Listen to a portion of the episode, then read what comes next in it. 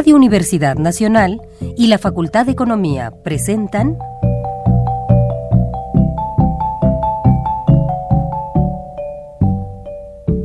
Los bienes terrenales.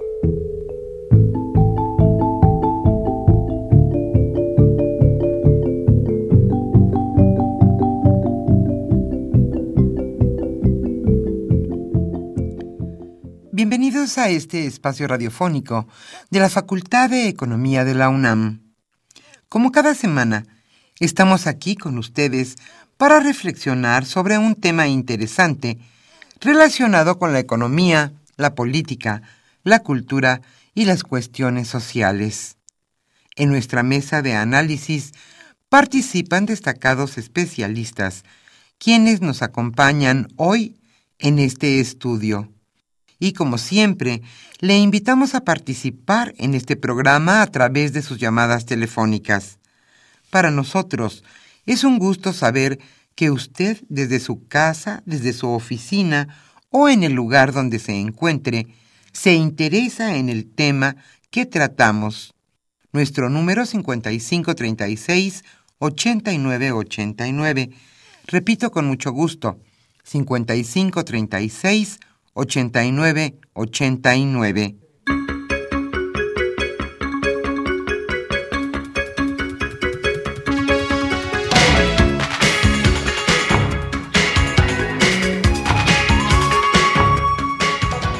En esta agradable mañana de viernes aquí en la Ciudad de México estamos nuevamente con ustedes en su programa Los bienes terrenales. Hoy estarán Socorro Montes en los controles técnicos y Pedro Rosales, Rogelio Daniel González y también Isaac Medina Martínez, con mucho gusto recibiendo sus llamadas telefónicas. Yo soy Irma Espinosa y los acompañaremos los próximos 58 minutos en este programa. El tema que hoy abordaremos en los bienes terrenales es economía y migración en la Unión Europea. ¿Cuáles son las causas principales de la migración europea? ¿Cuáles son los beneficios para las economías que lo reciben? O quizá no haya beneficios en esto. ¿Qué es lo que sucede realmente? ¿Son las guerras? ¿Es la pobreza? ¿Son cuestiones políticas?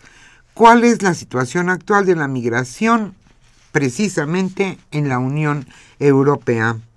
Hoy Aníbal Gutiérrez Lara charlará con dos catedráticos de nuestra facultad, la Facultad de Economía de la UNAM. Ellos son sin duda especialistas en el tema europeo. Ellos son Santiago Anima Puentes y Raúl Carvajal Cortés. Como siempre, le invitamos a participar en este programa a través de sus llamadas telefónicas a los primeros radioescuchas que se comuniquen con mucho gusto. La Facultad de Economía hoy les obsequiará el libro Los retos de la nueva política industrial de Flor Brown y Lilia Domínguez. Y si usted por alguna razón no escuchó algún programa y le interesa el tema, puede consultarlo en nuestra dirección de Facebook Los Bienes Terrenales. Antes de iniciar nuestra mesa de análisis, como siempre le invitamos a escuchar la economía durante la semana.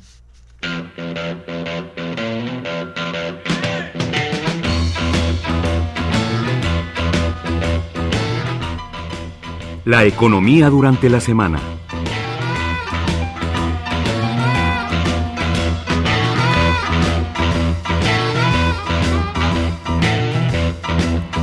Recorte al gasto y alza de tasa de referencia. Sin duda la nota de la semana fue la que vieron en una conferencia de prensa conjunta el secretario de Hacienda Luis Videgaray y el gobernador del Banco Central Agustín Carstens. En dicha conferencia se anunciaron importantes acciones de política económica que incluyen recorte del gasto y aumento de la tasa de interés de referencia. Las medidas, según los funcionarios, buscan hacer frente a un entorno de volatilidad financiera internacional que ha derrumbado el precio del petróleo, la principal fuente de ingresos del Estado, provocando la pérdida de una cuarta parte del valor del peso frente al dólar en el último año y la merma de 26 mil millones de dólares en la Reserva Internacional de Divisas.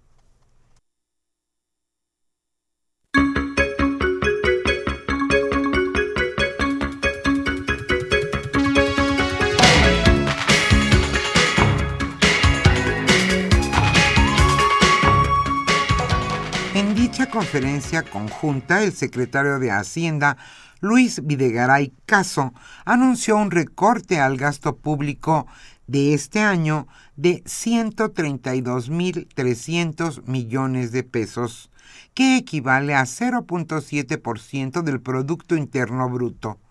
El gobierno federal reducirá su presupuesto en 32.300 millones de pesos y los otros 100.000 millones de pesos tendrán que ser eliminados del gasto previsto en petróleos mexicanos.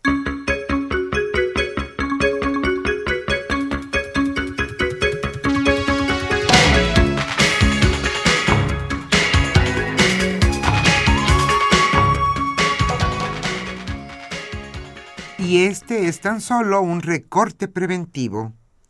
El conjunto de medidas de política fiscal, monetaria y cambiaria es la respuesta al deterioro de las condiciones externas que enfrenta la economía mundial. Coincidieron el gobernador del Banco Central y el secretario de Hacienda, y señalaron que esto viene del exterior, no lo determina México. Esto lo argumentó Videgaray, respecto del entorno que obliga al gobierno federal y al Banco de México a tomar estas medidas. Lo que sí determinaron, dijeron las autoridades, es cómo respondemos y lo mejor es ofrecer una respuesta coordinada e integral, usar toda la gama de instrumentos y eso es lo que estamos haciendo la Secretaría de Hacienda y el Banco de México y es lo que vamos a seguir haciendo. El recorte del gasto público de 2016, que calificó de preventivo, será sobre todo en Pemex, como también ocurrió en el ajuste presupuestal del año 2015.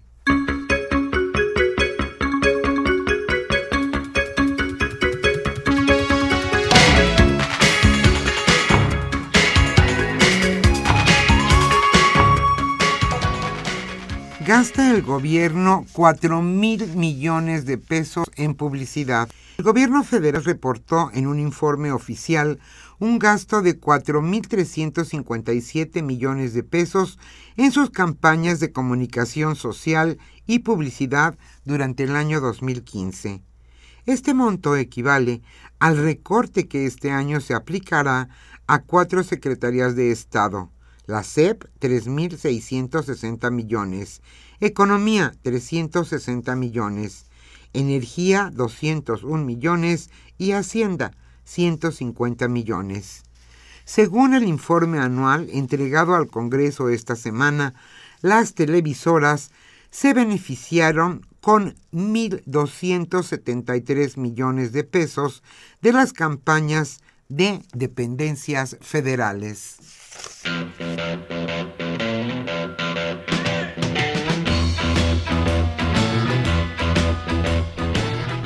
El tema de hoy...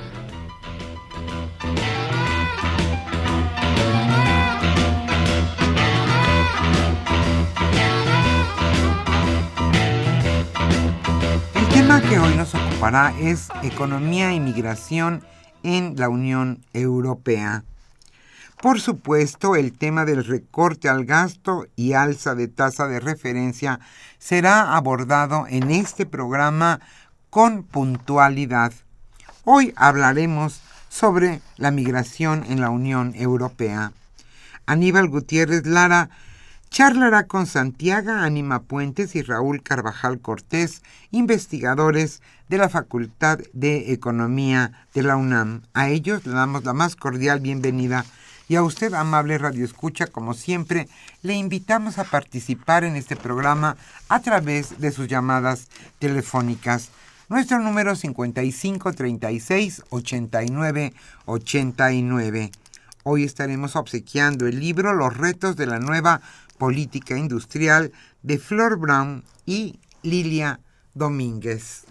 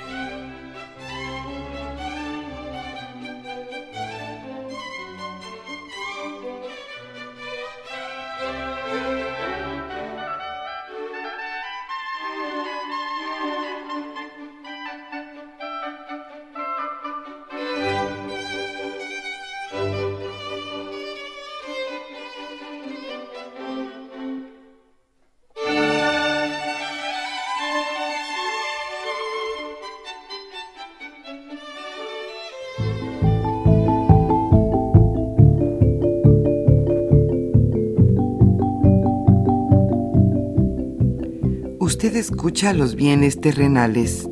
Nos interesa conocer su opinión. Le invitamos a comunicarse a este programa al teléfono 5536 89 89. Repetimos con mucho gusto, 5536 89 89.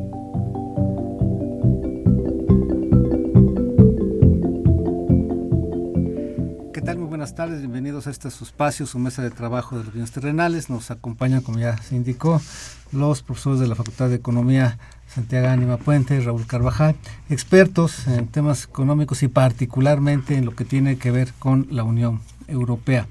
Es importante abordar el tema de Europa en la medida en que esta semana en México, a raíz de la volatilidad financiera y demás, se tomaron medidas importantes en términos de eh, ajustar lo que es la política monetaria y la política fiscal. Una en el sentido de aumentar la tasa de interés y dejar libre el dólar al mercado con intervenciones, en su caso, discrecionales del Banco de México en el monto, en la medida y en el tiempo que él, que defina, bueno, la Comisión de Cambios más bien, y por el otro lado la Secretaría de Hacienda eh, agregando un ajuste más al gasto. Con este ajuste al gasto tendríamos que en el ejercicio 2014, 2015 y 2016 ha habido un recorte en el gasto de 2.5 puntos porcentuales del Producto Interno Bruto. Este último recorte afecta eh, sobre todo a la empresa que hoy, después de darle tanto al país y tantos recursos fiscales, se ven problemas, que es Pemex, y otra parte menor pero también importante a el gobierno federal y particularmente a las secretarías que tienen grandes recursos de inversión, por ejemplo, SCT que ya anunció que recorta las metas de carreteras, eh, Semarnat que tenía una importante tarea en, en la cuestión de la infraestructura de agua. Y así en general encontramos un escenario que se deriva de volatilidad internacional. Y en la volatilidad internacional encontramos un aspecto que hemos tocado aquí, que es el que tiene que ver con Estados Unidos, en términos de primero el alza en las tasas de interés y luego el ritmo al que está creciendo y si los datos de la producción industrial son, digamos, el antecedente a una posible desaceleración mayor a finales de año. Por otro lado, está la crisis china, donde también hemos mencionado aquí cómo dejó de crecer, eh, la crisis que trae en Brasil, y Rusia, eh, países emblemáticos junto con China de los famosos BRICS que eran los que estaban jalando el desarrollo, pero también tenemos de manera importante lo que está sucediendo en Europa. La Unión Europea hay que recordar que a partir de la crisis de 2008 tuvo que tomar medidas drásticas también en términos de política fiscal, política monetaria, impactó incluso lo que es un tema de ellos, la cohesión social, la estabilidad política, hubo cambios de gobierno debido a eso. Y al mismo tiempo países que estaban sumamente endeudados y con baja capacidad de generación de ingresos fueron otra vez castigados al imponérseles una serie de medidas para poder volver, digamos, a este esquema de estabilidad macroeconómica con el cual se habían comprometido. Ahí tenemos el caso emblemático de Grecia y la última vez que platicamos aquí con Santi, con Raúl, se hablaba mucho de la perspectiva de Grecia, si salía o no salía de la Unión Europea, finalmente no sale, aceptan eh, un esquema de ajuste importante, ahí a regañadientes y a veces medio cumpliendo, a veces cumpliendo, van eh, quemando las etapas que les marcó eh, la Unión Europea. Pero hoy la Unión Europea en su conjunto sigue sumida en una fase de bajo crecimiento. Tenemos problemas en Alemania, tenemos problemas en lo que es su velocidad de crecimiento y a esto le agregamos un tema humanitario y económico y militar también y geopolítico que es el tema de la migración. Y por si no fuera poco esto, pues uno de los países fuertes dentro de la Unión Europea ha estado señalando reiteradamente a partir de su cambio de gobierno que es importante evaluar y considerar en su país si contienen o no. Y estamos hablando de Gran Bretaña. También la Unión Europea, en esta perspectiva de lento crecimiento, tomó medidas de las que ya va saliendo Estados Unidos. Antes hablábamos de la sincronía en la política económica entre Estados Unidos y Europa.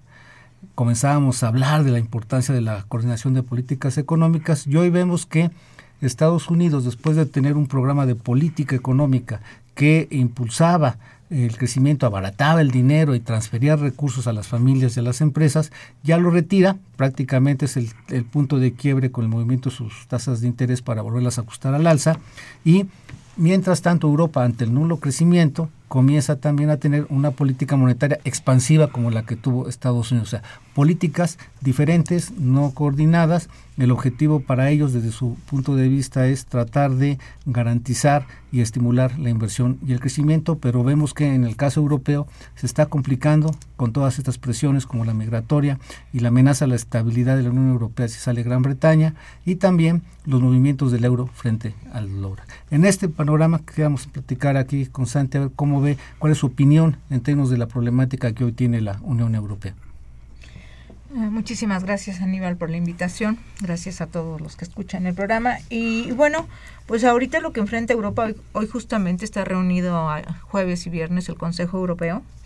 Y el problema de Gran Bretaña de la salida quedó inclusive eh, sujeto al problema migratorio. O sea, en este momento a pesar de que iban a discutir de 5 a 8 de la noche ayer el problema de Gran Bretaña, lo pasaron porque era más fuerte el migratorio. Entonces realmente se considera que después de la Segunda Guerra Mundial viene a ser la segunda vez en movimiento de personas eh, impresionante. Y lo que se dijo de la reunión de ayer es que no se pueden tener soluciones como se han venido teniendo de países aislados, como es el caso de Alemania, que es el país que más ha hecho frente. Entonces la respuesta, digamos, hoy por suerte hay siete horas adelante, ya tenemos lo que ocurrió ayer. Y lo que se quedó es que no se va a no va la Unión Europea a generar soluciones aisladas, sino que para tener se necesitan respuestas de conjunto. Entonces se requiere que los 28 países estén de acuerdo en lo que se resuelva. No hay resolución y van, eh, se planteó ayer una reunión para marzo con Turquía, porque Turquía de alguna manera viene a ser el miembro número 29 no oficial, ya se dice esto, que es el país que se le está pidiendo, y por eso la presencia de Angela Merkel, a que retenga a la mayoría de los refugiados y demás. Hay una, no son, migrantes, o sea, ahorita hay más en calidad de refugiados, no, no, es una crisis de migración, porque para eso hay categorías. Ahorita la, la guerra civil que enfrenta Siria desde el 2011 ha eh, hecho que ríos y ríos de gente lleguen primero a los vecinos y más tarde a Europa. Entonces, ahorita pues no hay capacidad la respuesta no ha sido homogénea de los 28, han respondido, digamos, a los que les ha a los que les toca Austria, a todos los, y esos son los que ya están respondiendo pues con vallas, con políticas no o sea, digamos, ayer se veía que no se estaba saliendo como Unión Europea y entonces ya se cuestiona si eres unidad o no eres unidad. Entonces, eh, eso es lo que, se, lo, lo, que está hoy mismo en la mesa de la discusión. Gracias, Raúl.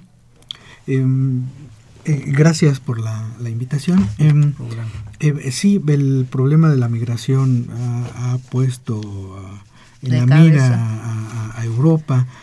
Em, em, lo eh, también que hay que considerar es em, la crisis de, del 29. em, eh, sabemos que la Unión Europea eh, se, se, se planeó para que fuera más, eh, enfrentara de mejor manera los- la problemática eh, exterior.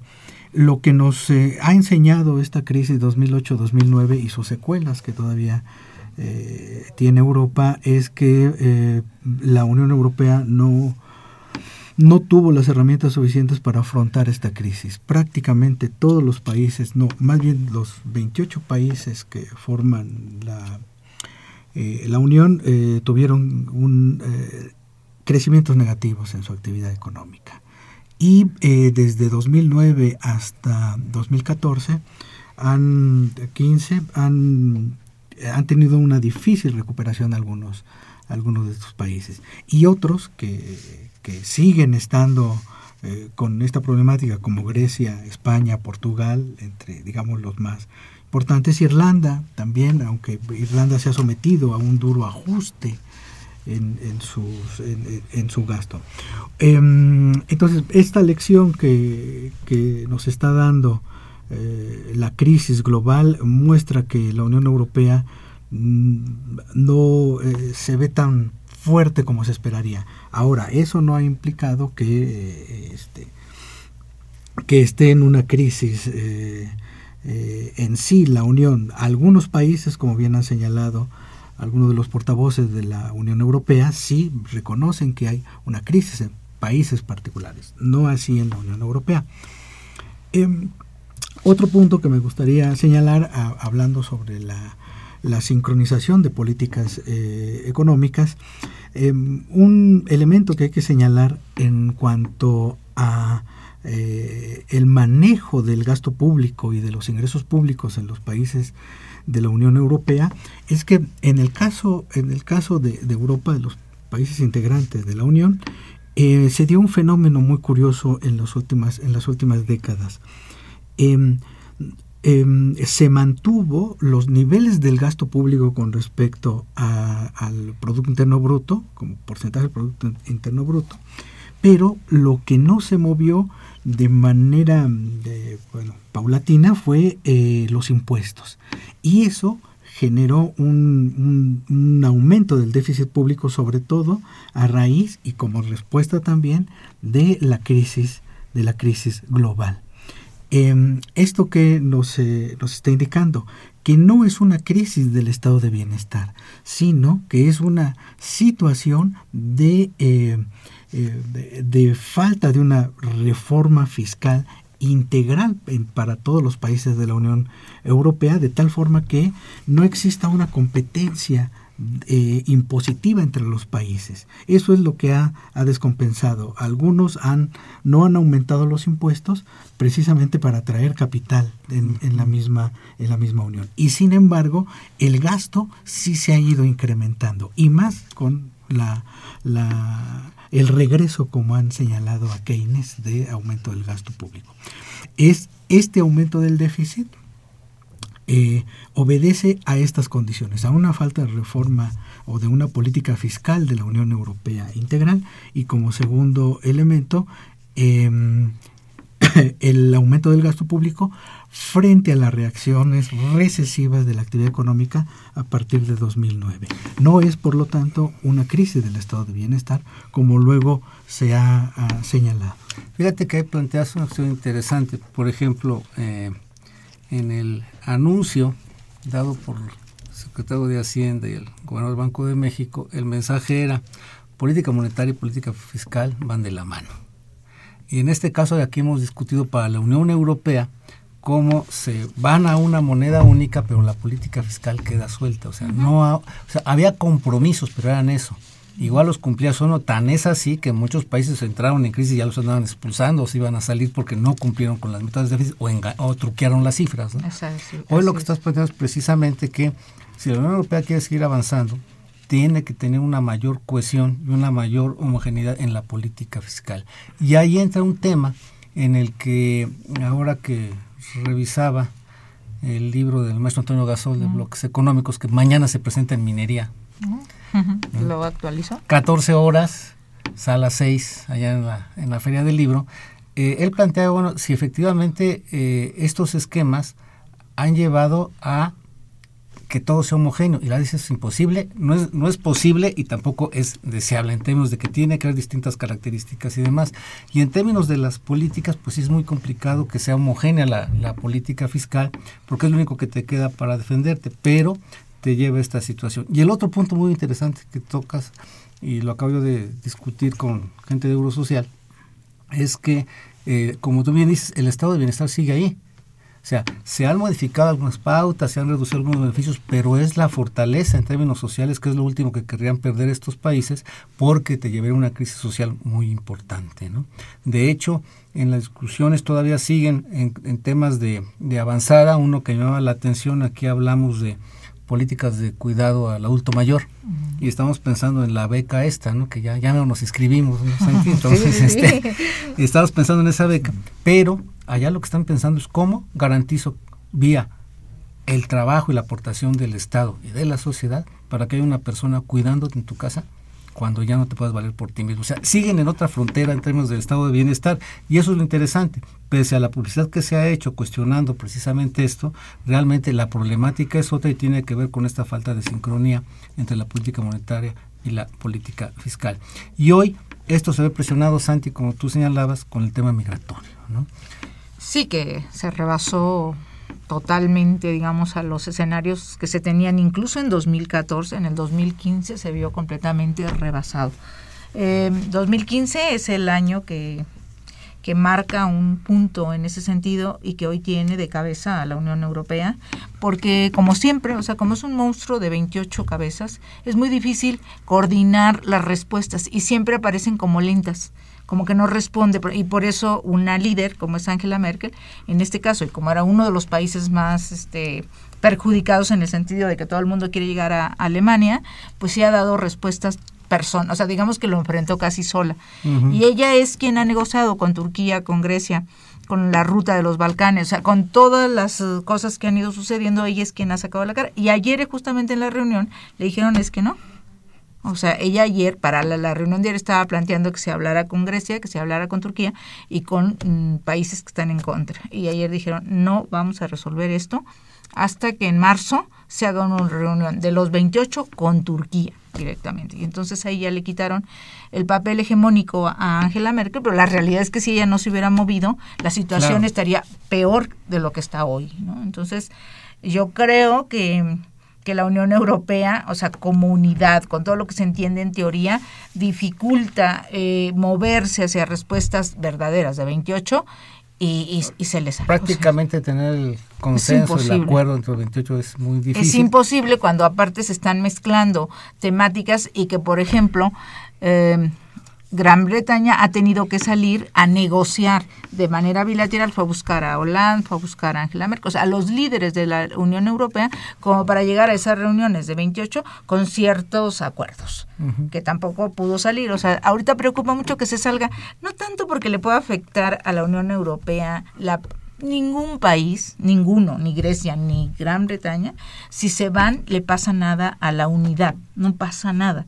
Lo que sucede es que si se va sería como el principio de lo que sigue. Y eso es lo, por eso se trata de tener, se cuida. Eh, sí, porque Grecia, por ejemplo, si se fuera, perdía más Grecia que la Unión Europea. Y en este caso de Gran Bretaña lo mismo. Si se fuera, perdería más eh, eh, como país que el conjunto. Sin embargo, o sea, el, mensaje que le das al mundo en el sentido de que uno de los países se fuera es así como que empezar a desgranarse algo que se llamó desde el principio a unidad, ¿no? Y Fíjate que, que, hay, perdón, eh, es interesante lo que señalas en términos de que Europa. En el siglo pasado, bueno, estaba en la crisis 29 que señalaba Raúl, hubo la posición de Gran Bretaña con Keynes frente a la de White ¿no? en Estados Unidos y eh, enfrentan dos guerras mundiales, enfrentan el crecimiento y surgimiento y desaparición de la Unión Soviética. Claro, que ese es otro de los ¿no? Enfrentan los saldos del colonialismo en, en África y sin embargo eh, siempre ha habido esa visión de tratar de construir una unidad europea. Ahorita recordaba, tú eres la experta, pero en 57 fue el Tratado de Roma, el año que entra son 60 años de un esfuerzo continuo por buscar por un cierto grupo de países la unidad y una unidad que les permita enfrentar de manera común los problemas. Y esto no se logra todavía, Santi. Pues lo que sucede, digamos, fue un gran avance, es genuino, es interés. El, el experimento de Unión Europea vale muchísimo la pena conocerlo porque realmente es un ejemplo para el mundo. O sea, sí, pero tampoco tenemos que perder de vista lo complejo que es. O sea, sí, yo siempre digo, una pareja que son dos personas, van a la iglesia y dicen sí por el resto de la vida. Y en tres meses se separan. O sea, dos personas. Si tú juntas países que vas, son, son formas de pensamiento, en este caso, son identidades tan distintas que es muy difícil. Y el experimento de la Unión Europea, 28 países, ha sido verdaderamente un, éxito, ¿no? De Con todo lo que se diga, ¿eh? Más que lo que dices de las dos personas quienes viven en unidades familiares, condominios, que se pongan de acuerdo los vecinos, o sea, entonces que paguen todos el mantenimiento. Claro, y, siempre vas a arrastrar. saber eso y van a ver si van colgando con, como dice la teoría, con, con, el polizonte, ¿no? Así es. Entonces, bueno, y lo que ha, lo que ha ido ocurriendo en medio, por ejemplo, esto que mencionas del 89, la caída del muro de Berlín, es un giro para el mundo. O sea, se cambió la forma de funcionamiento de la economía. Y entonces la década de los noventas, el mundo, no la Unión Europea, enfrenta, por ejemplo, en primer lugar, el tocarle a la Unión Europea a los 17 países que se, bueno, 16 de los que se desintegran. Y entonces, ¿qué tiene que vivir la Unión Europea? Dos, dos decisiones que tuvo que tomar ahí, o profundizo el proceso de integración, al mismo tiempo ampliándome a 12 países.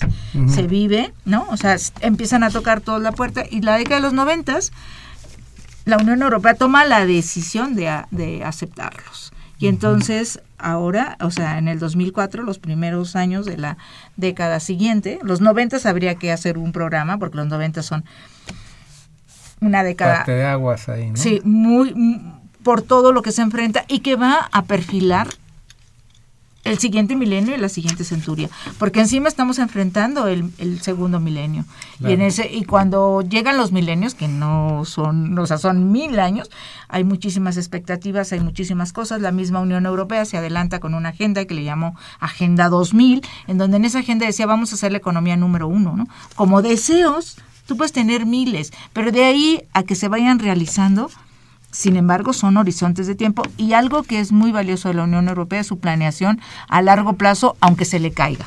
O sea, al menos está vislumbrando tareas y cosas, ¿no? Entonces, yo creo que eso es es algo que no tenemos que perder de vista y que y otro fenómeno muy importante que también vino a trastocar es el fenómeno de la globalización que hace que esas corrientes tanto de capitales de ideas y demás también llegue a la, a la a las gentes que las corrientes migratorias y de todo se multiplicaron a partir de la década de los noventas y con la caída del muro de Berlín. Gracias. Raúl, eh, antes de ir a la pausa, eh, en términos de una apuesta de integración, desde la óptica de cada gobierno en lo particular, es nos va a ir mejor.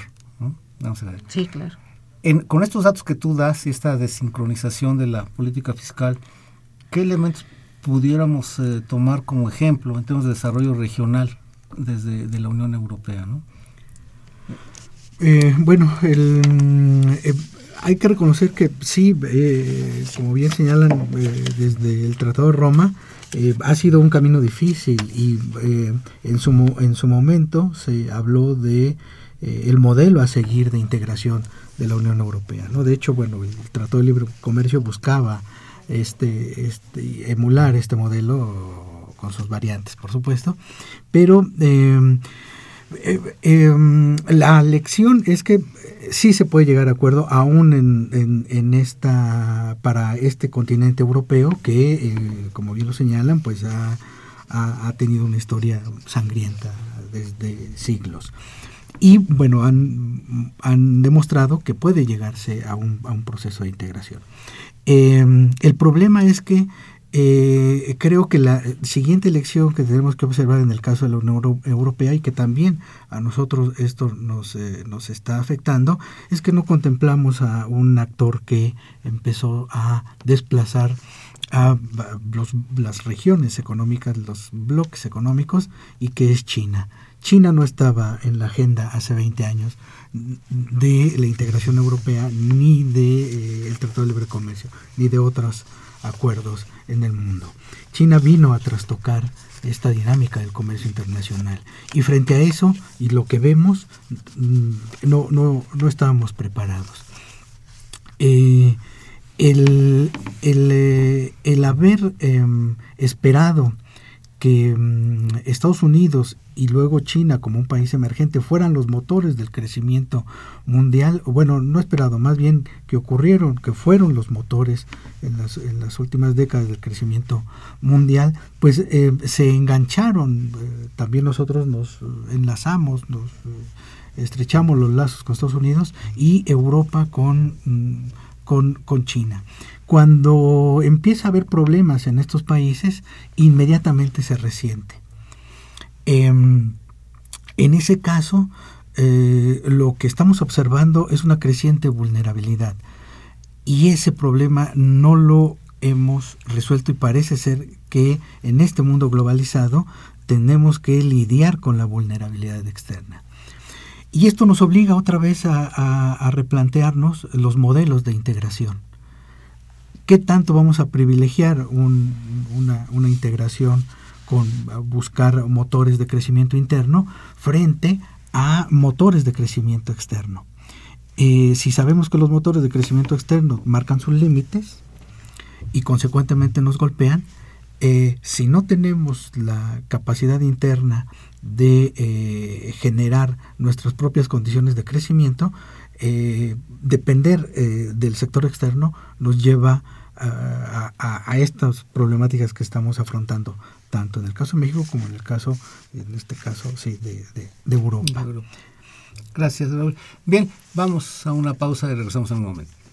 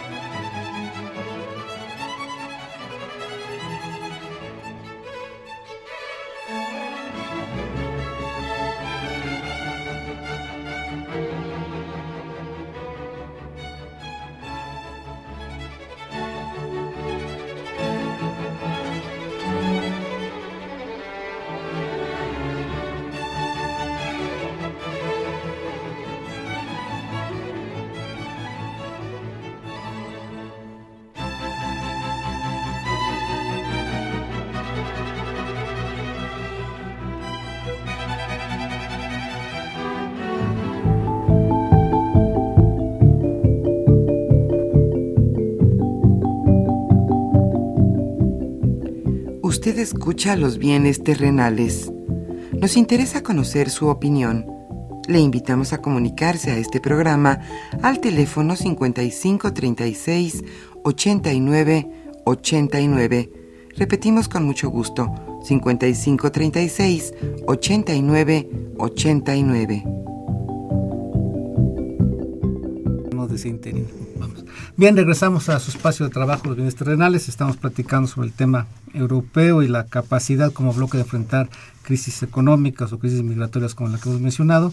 Nos acompañan sus expertos, eh, Santiago Ánima y Raúl Carvajal. Bien, tenemos aquí unas preguntas del público. Adrián Vázquez de la facultad.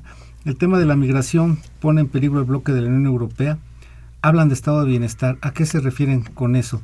Raúl, tú lo habías tocado los Sí, bueno, el estado de bienestar es, eh, se caracteriza por eh, que el gobierno ofrece apoyos al sector de la seguridad social, educación, salud y destina una parte importante del gasto al sostenimiento de, eh, de, estos, de estas áreas sociales. Y eso es lo que ha construido, sobre todo después de la Segunda Guerra Mundial, Europa. Particularmente los modelos más eh, ejemplificantes han sido los, los, escandinavos y, y exitosos. El, modelo sueco, que sigue todavía vigente a pesar de este embate de ajustes y de recortes, sigue, sigue resistiendo los, los mismos. Mm, a eso nos referimos con estado de bienestar, que eso es lo que dicen, el gastar tanto en, en, apoyar la educación, la salud, la seguridad social, es lo que nos está ah, aumentando el, el, gasto. Y eh, por el otro lado, aunque tengamos más ingresos, el, contar con esto, el, gastar tanto es eh, lo que está deteriorando las finanzas públicas. Frente a eso, pues tenemos que hacer los recortes eh, necesarios, ¿no? Cuando acá en el caso de Europa, como señalábamos, no es el, punto. Acá el problema es que no hay una reforma fiscal integral. Gracias. Eh, Leopoldo Ruiz de Coyoacán nos dice, es difícil entender la situación de las migraciones, pues han existido desde siempre. ¿Cómo se puede explicar en estos momentos las migraciones hacia la Unión Europea? Y de paso, Javier Guerra nos dice, en Europa falta mano de obra, si es así, ¿por qué no aceptan a los migrantes? Este, no, no, eh, es que la gente que en Europa y en donde quiera se acepta un tipo de mano de obra que llega a fortalecer, que son los cerebros, que son la fuga de cerebros, que las tenemos países como los nuestros. Toda esta mano de obra joven que se puede explotar, esa es bienvenida en todos lados. Y en Europa, bajo la la, la, pequeña tasa de crecimiento de nacimientos, claro que hace falta la gente, pero es un tipo de gente. Y lo que está llegando en este momento es un son de todo tipo, ¿no? Entonces es la que no no está tan, aceptada, porque son religiones distintas. Inclusive, por ejemplo, Alemania, que decía yo que era uno de los países que ha sido muy activo en este sentido de recibir, pues estaban muy enojados los alemanes porque hace unas semanas en, eh, en Colonia violaron a, su gente. Y claro, y ante eso, pues nadie está contento con esas historias. Sí, ahorita vamos a, ese punto. Eh, terminaríamos con, con Arturo Valls, la inmigración empeorará a algunos países. Y, Jesús Ríos, un saludo. ¿Qué efectos tiene el peso migratorio en Grecia y qué papel juega la Comunidad Europea? O sea, los migrantes vemos que llegan por allá, pero ahí no se quedan, ¿no? No, bueno, a nadie le interesa quedarse en Grecia con la situación, sino que Grecia es un lugar de paso a donde realmente quiere llegar la gente es a, lugares en donde pueda mejorar su calidad de vida, que es el caso de Austria, de Alemania, o sea, países mucho más. Grecia, como sabemos, está súper mal y en este momento simplemente está siendo un lugar de paso. Fíjate que, este, por ejemplo, platicando con una buena amiga alemana, decía que sí están en una tensión social importante porque sí están recibiendo migrantes, pero como tú dices, ¿qué tipo de migrantes? Y ahí, bueno, se da también mucho la xenofobia, aún y esa parte de los ataques que tuvieron las mujeres eh, eh, alemanas por grupos prácticamente de migrantes, además plenamente identificados, afro, afros y demás, en esa lógica lo que ella decía es que tenemos miedo porque, lo que tú decías, no entendemos cómo comunicarnos con ellos en términos de su cultura, lenguaje y costumbres. Para ellos, actuar con esos machismos y esas actitudes salvajes es normal.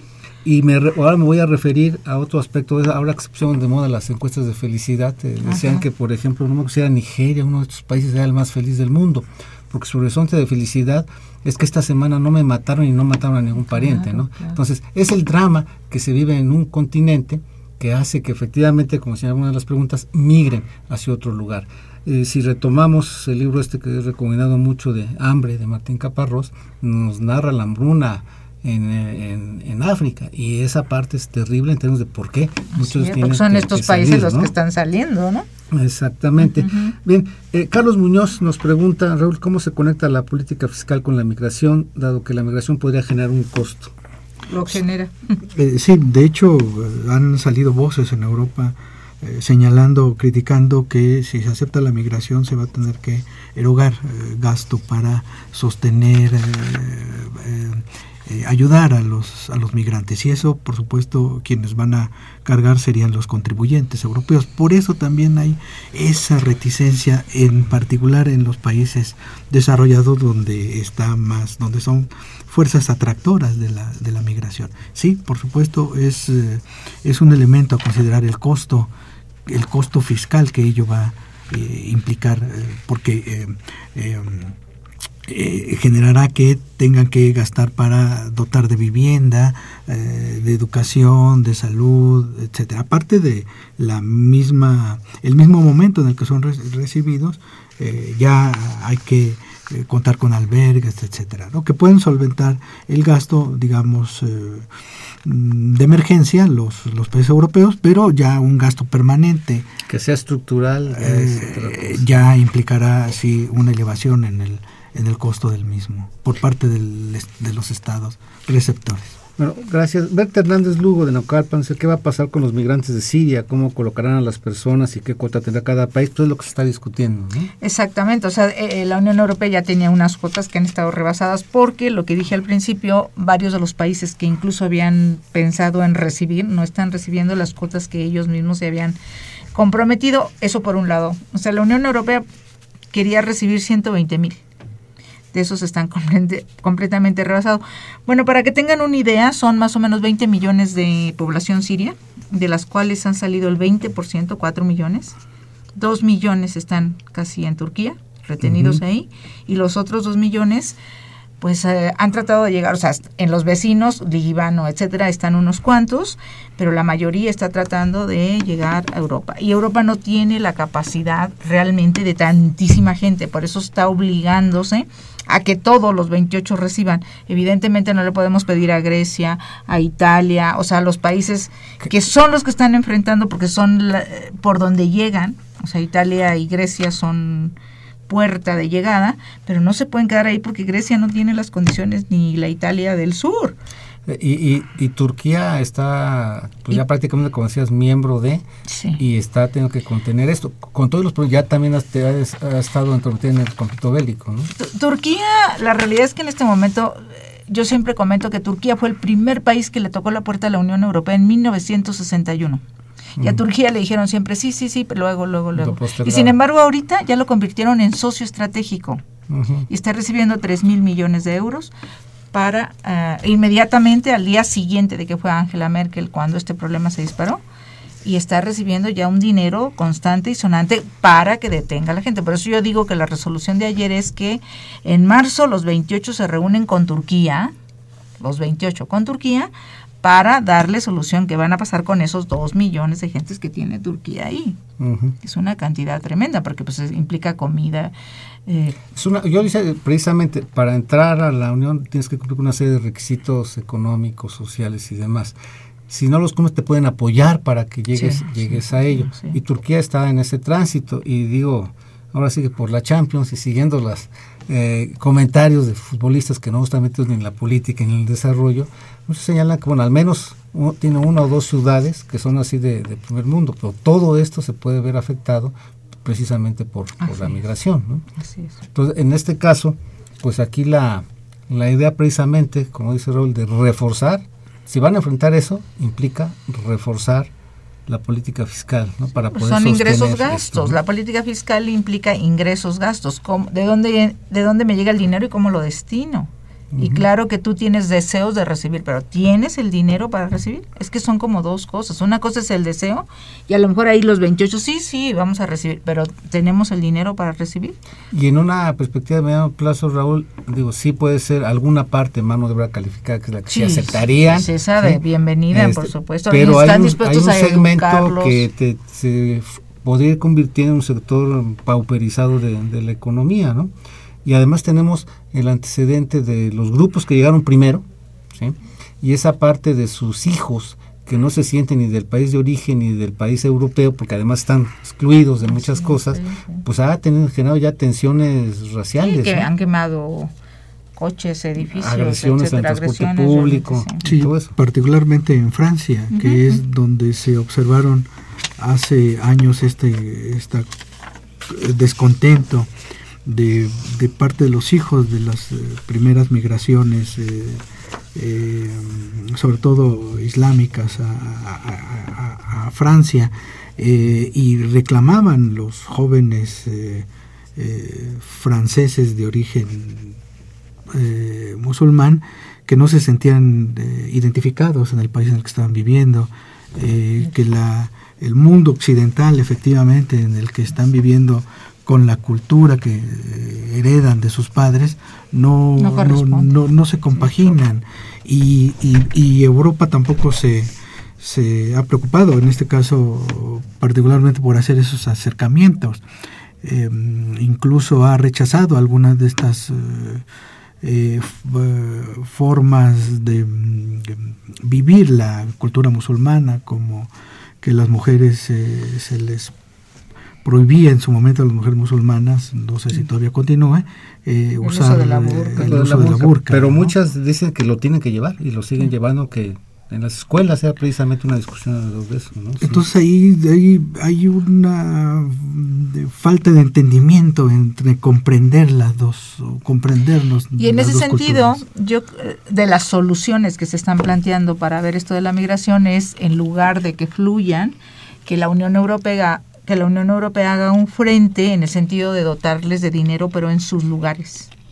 O sea, el caso de lo de Turquía, o sea, que, que le está allá, allá, en- exactamente, o sea, que, le, que allá construyan actividad económica. sí, que lo que van a gastar en sus países por tenerlos, mejor que ese dinero se vaya y que lo regresen a su lugar de origen en darles otro tipo de condiciones, les enseñen otras cosas. Digo, es- esa es una de las soluciones que se están planteando como para ver qué haces, ¿no?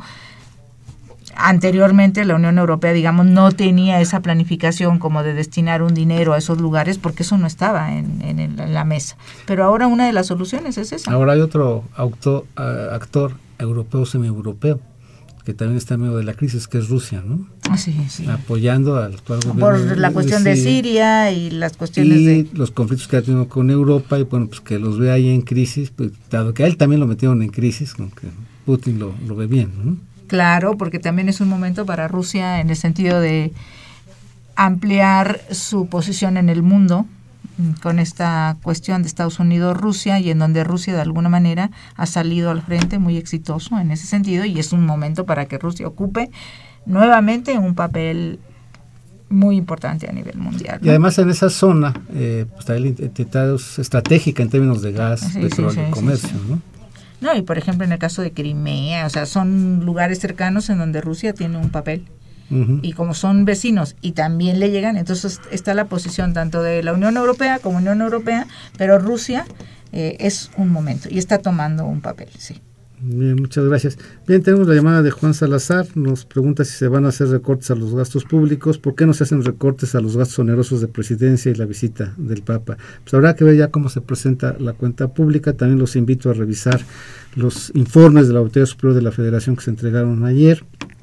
Hoy están ahí ya, ya en prensa para ver qué pasa con el gasto.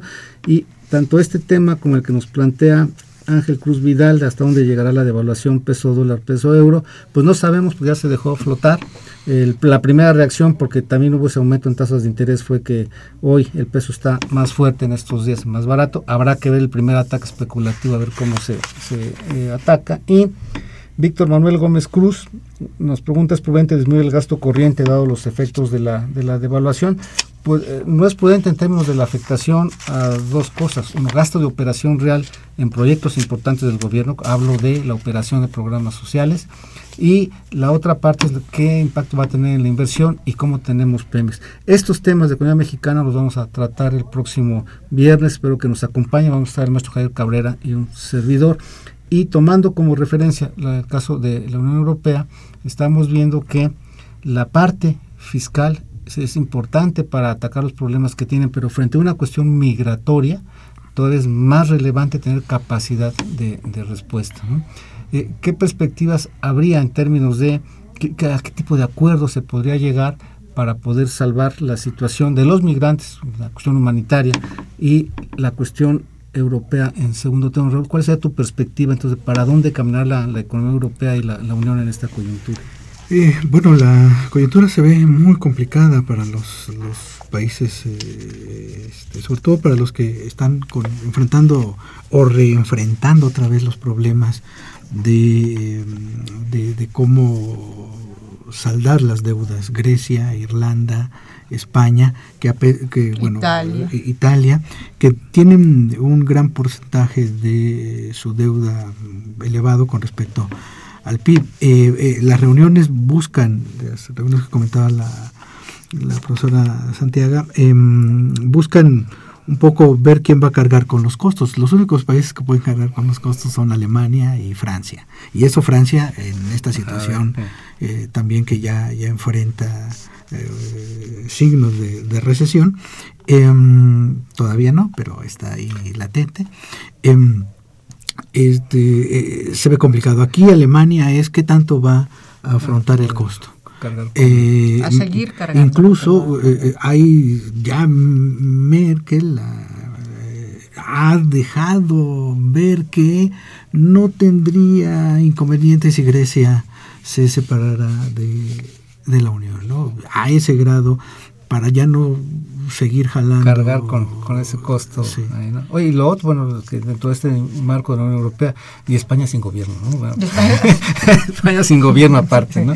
Sí, sí, sí, por eso decía yo al principio que es un mundo de cosas y que efectivamente, digamos, pero lo que sí es, o sea, con todas esas cosas, lo que se puso ayer en primer término fue la cuestión de la migración es tan importante que ha relegado esta discusión de Gran Bretaña y la inestabilidad que tienen algunos gobiernos importantes como, el español. Como el español. Ahí estuvo, por cierto, también eh, trató de poner su tema también ayer, ¿eh? O sea, estuvo Rajoy, que le preocupa bastante, ¿no? Porque se ve, cada vez se ve más claro que tampoco parece que se va a poder reelegir y entonces estuvo ahí presente, ¿no? Claro. Sí, en una reunión también con algunos miembros de partidos decían que precisamente la actitud de él era no querer cargar con todo y las consecuencias pese a que ganó. Entonces era como hacerse un lado y háganse bueno, no me importa lo que pase, pero yo al final voy a quedar como el único, ¿no? Pero a costa de que toda esta desarticulación de la política española y también frente a la posición separatista de Cataluña. Entonces hay más problemas ahí de los que se ven desde acá, ¿no? Bien, pues eh, les agradezco mucho a Santi, a Raúl, que hayan estado con nosotros abordando este tema tan interesante, como vemos, tan rico. Lo vamos a tocar más seguido porque nos ilustran de muchas cosas que luego se nos pasan ahí de, Europa y esos planteamientos en términos de lo que es eh, el tema de una integración de adeveras que lleva muchos años. ¿no? o sea, estás diciendo hace rato que próximo año cumple 60 años el Tratado de Roma, que es la fundación de la Comunidad Económica Europea, que después se convierte en Comunidad Europea y finalmente en Unión Europea. Esto es muy importante, 60 años se dice muy rápido pero es un, ah, o sea, ha costado mucho, al grado de que en el 2012 recibe apenas en el 2012, cuando el objetivo de la Unión Europea era el logro de la paz, el premio Nobel de la Paz. Bien, pues muchísimas gracias, Santi Raúl. Este fue su programa de los bienes terrenales, un programa de la Facultad de Economía y Radio Universidad Nacional Autónoma de México. Muchas gracias, buenas tardes.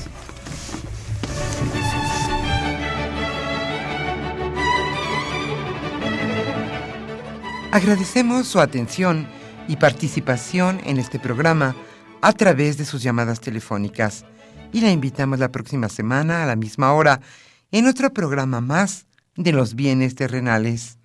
La coordinación general fue de Carlos Javier Cabrera Adame. La coordinación académica de Aníbal Gutiérrez, Roberto Cabral, Alejandro Pérez Pascual, Rubén Antonio Miguel y Leonardo Lomelí Vanegas. En los controles técnicos, nuestro compañero Humberto Sánchez Castrejón y en la voz y producción su amiga Irma Espinosa, quien se despide de ustedes y le desea un agradable fin de semana.